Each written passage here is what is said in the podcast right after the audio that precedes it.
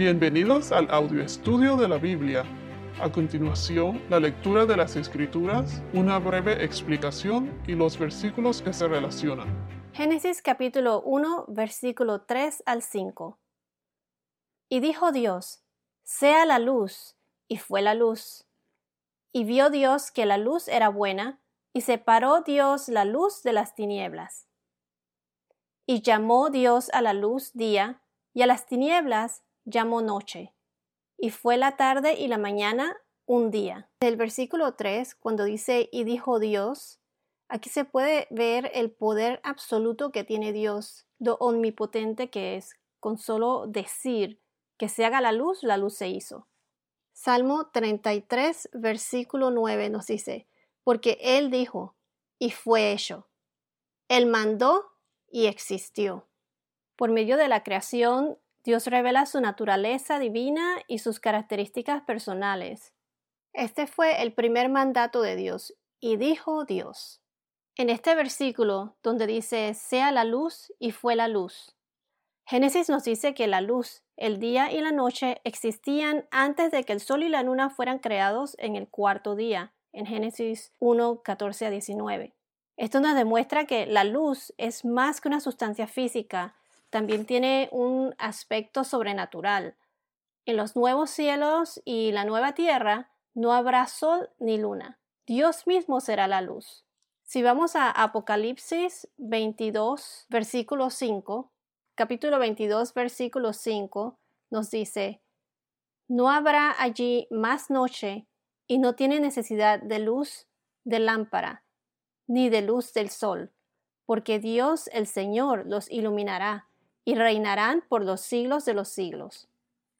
En este versículo, cuando Génesis dice sea la luz, la luz se refiere a la luz de la gloria de Dios. En Revelación o Apocalipsis, capítulo 21, versículo 23, Apocalipsis capítulo 21, versículo 23 nos dice, La ciudad no tiene necesidad de sol ni de luna que brillen en ella, porque la gloria de Dios la ilumina, y el Cordero es su lumbrera. Allí nos hablan de la gloria de Dios, o sea, Él es la luz, Jesús es el Cordero, Jesús es su lumbrera. En el versículo 4, y vio Dios que la luz era buena, y apartó Dios la luz de las tinieblas. Las cosas que aparecen en el Antiguo Testamento se reflejan en el Nuevo Testamento y viceversa. Por ejemplo, la crucifixión de Jesús es el enfoque principal. Jesús pagó por nuestros pecados, Él fue crucificado, Él murió, fue sepultado y resucitó al tercer día según las Escrituras, y luego vendrá por nosotros en su segunda venida, y nosotros como herederos del reino de Dios seremos parte de ese nuevo reino. La luz de la nueva Jerusalén será Dios mismo. La luz representa lo que es bueno, puro, verdadero, santo y confiable. La oscuridad representa lo que es malo y pecaminoso. Que la gloria de Dios ilumine la ciudad significa que la ciudad estará envuelta por Él. Él es totalmente santo y verdadero.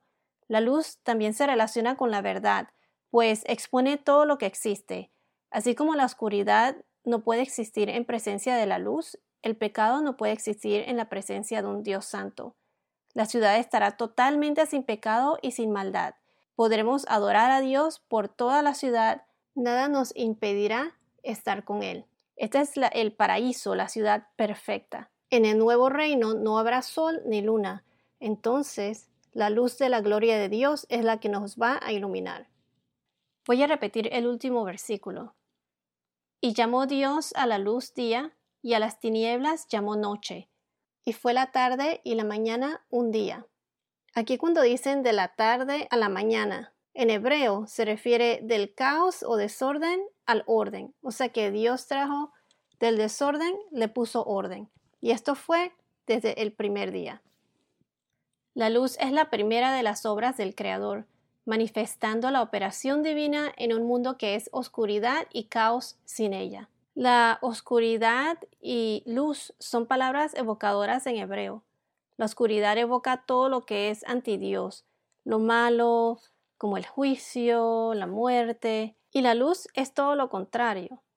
Por ejemplo, si vamos a 2 Corintios capítulo 4 versículo 6, 2 Corintios capítulo 4 versículo 6 nos dice, porque Dios que mandó resplandecer la luz de las tinieblas, es el que ha resplandecido en nuestros corazones, para dar la luz del conocimiento de la gloria de Dios en la faz de Jesucristo. A través de la palabra de Dios, la luz llegó a existir, como lo vemos en Génesis, y a través de la revelación de Dios en Jesucristo, la palabra trajo luz a la humanidad. En conclusión, podemos ver cómo Dios es tan poderoso, omnipotente. Vemos su primer mandato cuando Él dijo que sea la luz y se hizo la luz, y que esta luz es la luz de la gloria de Dios, que es la luz que nos iluminará en el nuevo reino de Dios. Voy a finalizar leyendo estos tres versos nuevamente. Y dijo Dios, sea la luz y fue la luz, y vio Dios que la luz era buena, y separó Dios la luz de las tinieblas. Y llamó Dios a la luz día, y a las tinieblas llamó noche, y fue la tarde y la mañana un día. Bueno, esto es todo por ahora. Que tengas un día muy bendecido y hasta la próxima.